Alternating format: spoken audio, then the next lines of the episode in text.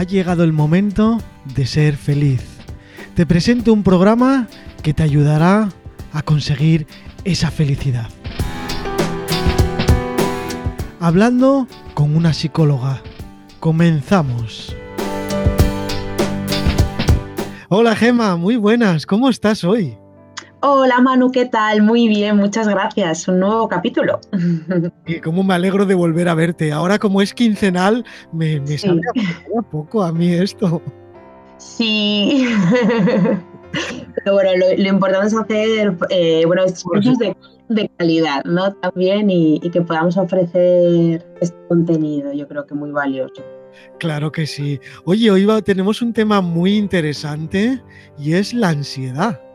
Eso es, ¿no? Esta palabra que parece que está en boca de todos y todas, ¿no? Y bueno, y la pandemia también parece que ha aumentado mucho, ¿no? Esta activación fisiológica en muchas personas. Y bueno, hay personas que la han empezado a sentirla, digamos, ¿no? Eh, ahora, un poco de nuevo, hay personas que ya tenían, bueno, pues eh, más contacto, digamos, con, con la ansiedad y ha aumentado y bueno, pues ha habido de todo, ¿no? Depende de, cada persona, como siempre. Sí, yo que soy una persona de mucha fuerza de voluntad y que nunca, es raro que tenga ansiedad, sí que me ha sucedido algunas veces, que es una situación incontrolable. Claro, efectivamente, ¿no? Y sobre todo, bueno, pues esta situación de pandemia, ¿no? Que, es nueva para todos y todas, de, esta forma tan intensa, ¿no? Que, que, ha aparecido en nuestras vidas realmente y, bueno, el no saber el no conocer, el, es que al final se han puesto, se ha desestabilizado básicamente todo, absolutamente todas las áreas de las vidas de todas las personas y un poco la, la, la, la, la sociedad, ¿no? Y no saber bien, entonces, bueno, pues esos pensamientos que han podido surgir nos hacen conectar, ¿no? Esas interpretaciones con la ansiedad, bueno, vamos a ir contando un poquito de una forma más organizada todo esto. Pero sí, sí, sí, es verdad que la ansiedad ahora mismo está bastante en boca de todos y todas. Bueno, pues yo ya estoy ansioso. Cuéntame un poquito qué es la ansiedad.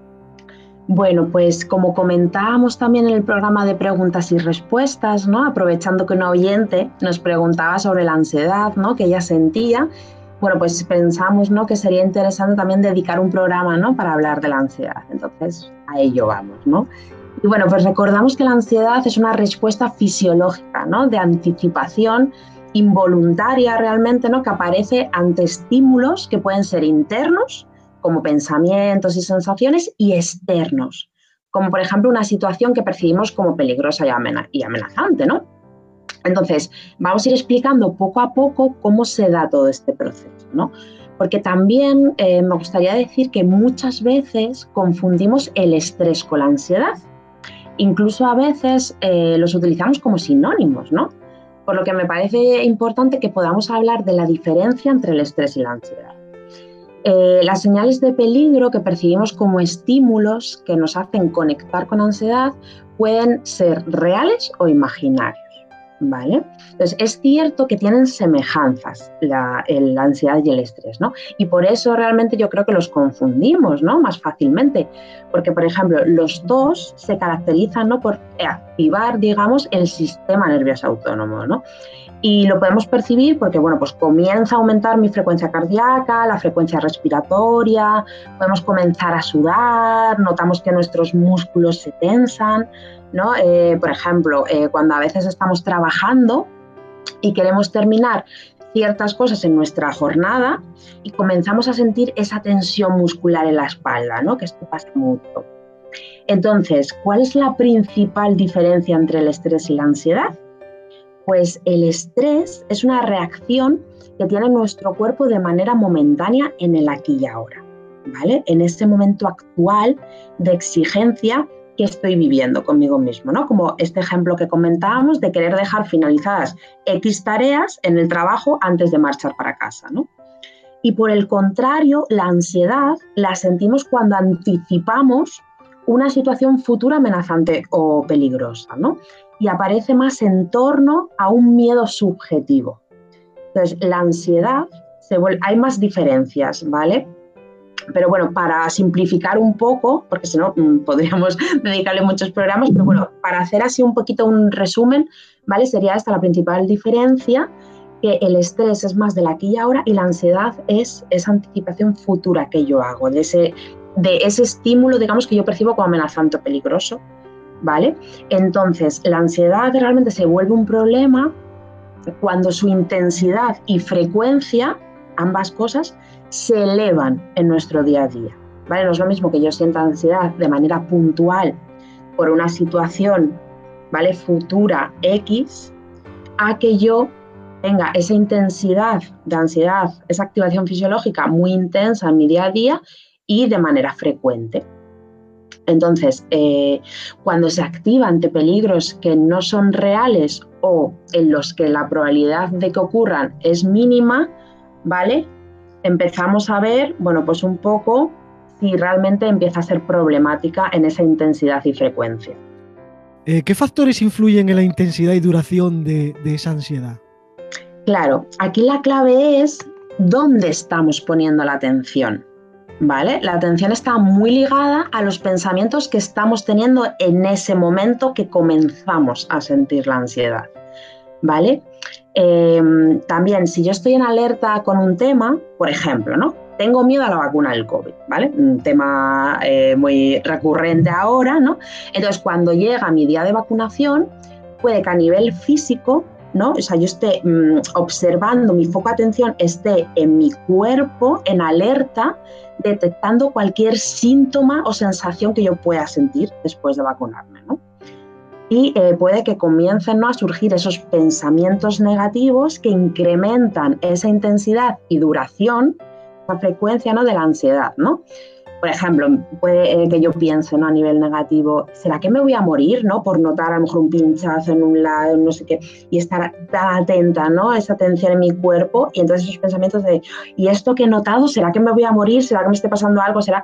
Evidentemente, probablemente no o sea, la realidad es no. Lo que pasa es que estamos fijando nuestra atención en un punto concreto y el umbral de esa detención disminuye de manera considerable, ¿no? Y nos predispone a sentir lo que en circunstancias normales pasaría completamente por desapercibido, ¿no? O sea, a lo mejor ese pinchazo y tal, yo no me he vacunado y no estoy con ese foco de atención en mi cuerpo a ver qué sensación aparece, ¿no? Y entonces, pues ya está, sería un pinchazo que a lo mejor le doy un pensamiento, le doy una interpretación, ¿no? Por lo tanto, los factores que influyen realmente en el aumento y duración de la ansiedad es el foco de atención que ponemos en nuestros pensamientos negativos que tenemos en base a la interpretación que hacemos de la situación que estamos viviendo. Claro, entonces, eh, ¿cómo son importantes esos pensamientos eh, que sentimos cuando tenemos la ansiedad? Bueno, eh, no todas las personas que experimentan una misma situación ¿no? tienen la misma interpretación y pensamientos de ella. ¿no? Por ejemplo, vamos a, explicarlo con un ejemplo que siempre es más fácil. ¿no? Yo suspendo un examen y mi compañera también, ¿vale? Ella y yo no vamos a tener los mismos pensamientos de esa misma situación, ¿no? Puede que ella piense, qué rollo haber suspendido, ¿no? Pero lo probaré seguro la próxima vez, lo probaré, ¿no? Y puede que yo tenga otro tipo de pensamiento, ¿no? Que sería a lo mejor, siempre suspendo los exámenes y nunca voy a probar nada, ¿no? Entonces vemos que eh, las dos personas han vivido la misma situación, ¿vale? El mismo examen, pero tienen pensamientos e interpretaciones totalmente diferentes, ¿no? Por ello, el malestar emocional que sentimos, ansiedad, ¿no? No está producido por la situación en sí misma, sino por la forma en la que yo interpreto y evalúo esa situación, ¿no?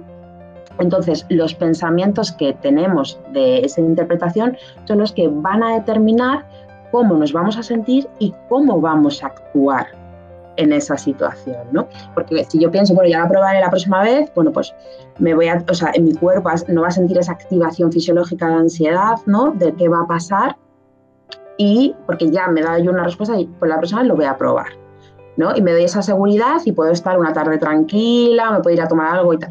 Pero la otra persona que ha tenido esos otros pensamientos de nunca voy a probar, pues puede efectivamente que empiece a tener un malestar emocional, ¿no? Una ansiedad incluso, podría caber aquí también, ¿no?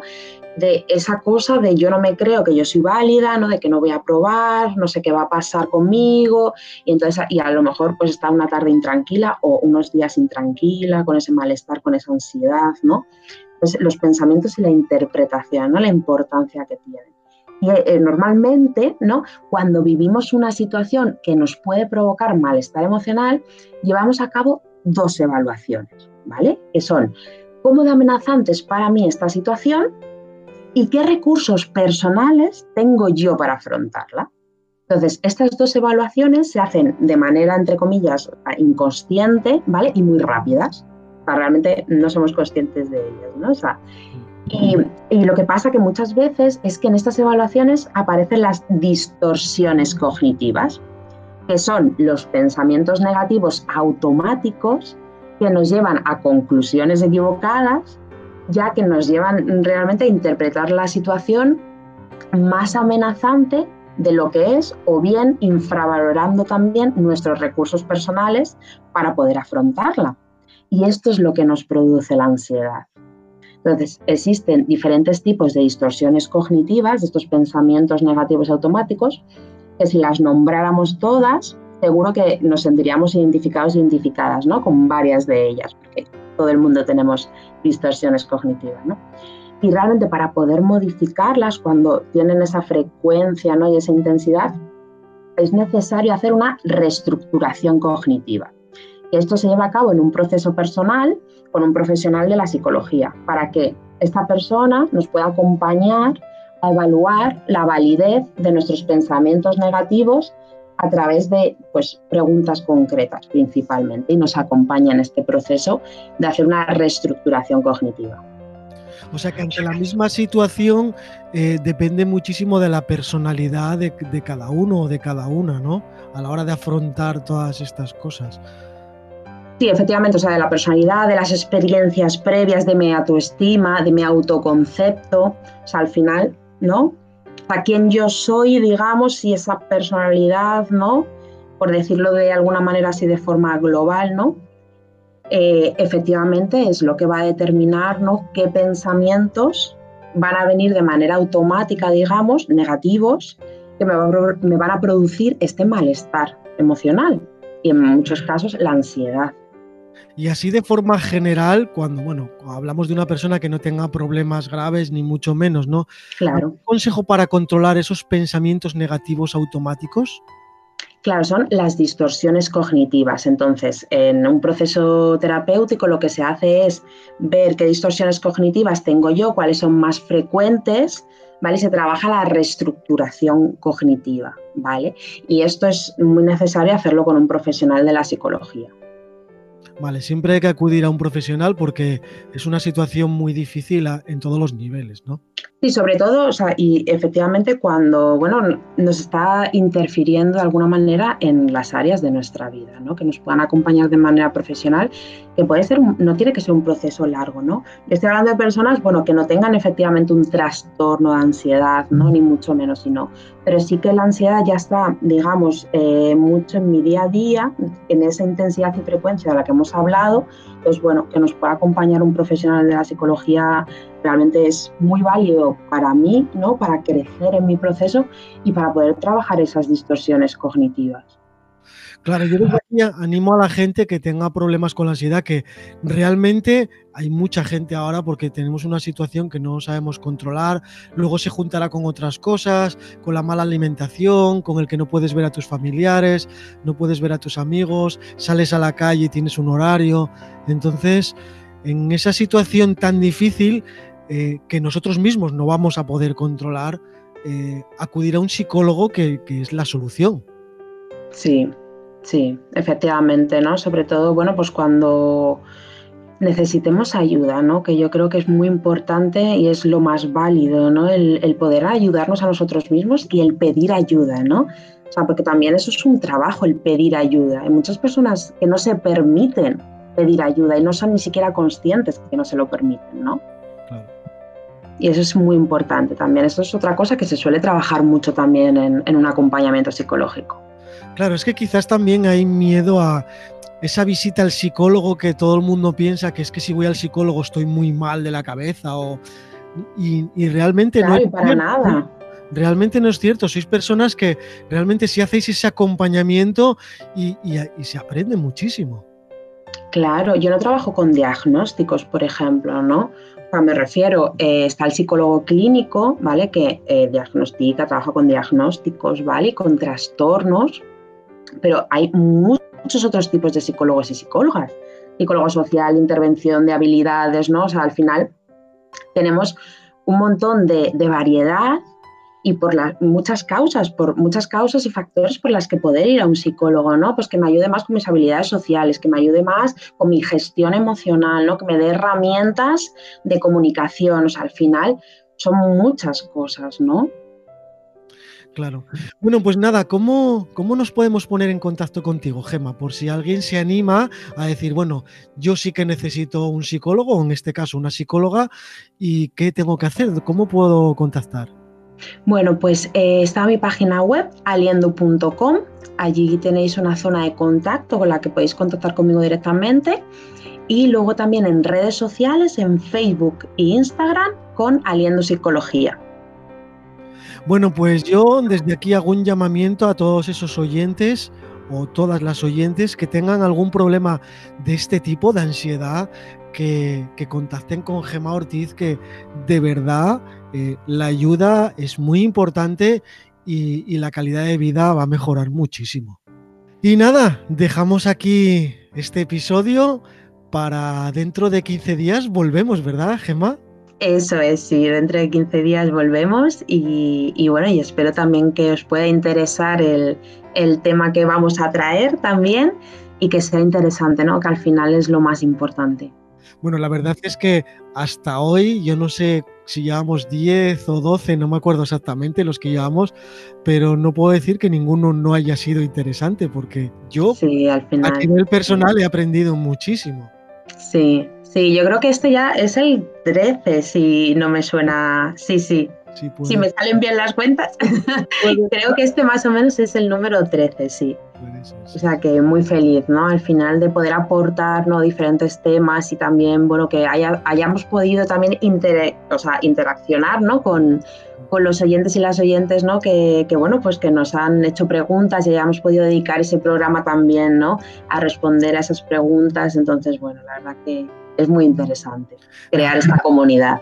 Claro, es muy interesante saber que hay una psicóloga que, te puede ayudar y que, y que de verdad hay resultados positivos y no hace falta, como decías antes, tanto tiempo para, para recuperarte de algo pues como la ansiedad que nos genera la pandemia o alguna otra cosa de este mismo estilo. Claro, de manera puntual, eso es, ¿no? Que no sea un trastorno, ¿no? Y al final, bueno, pues eh, todas y todos tenemos esas emociones, ¿no? Y vivimos diferentes circunstancias, las situaciones cambian y, bueno, pues tener un poco, adquirir esas herramientas, ¿no? Para, para poder crecer en nuestro propio desarrollo, en ese bienestar psicoemocional.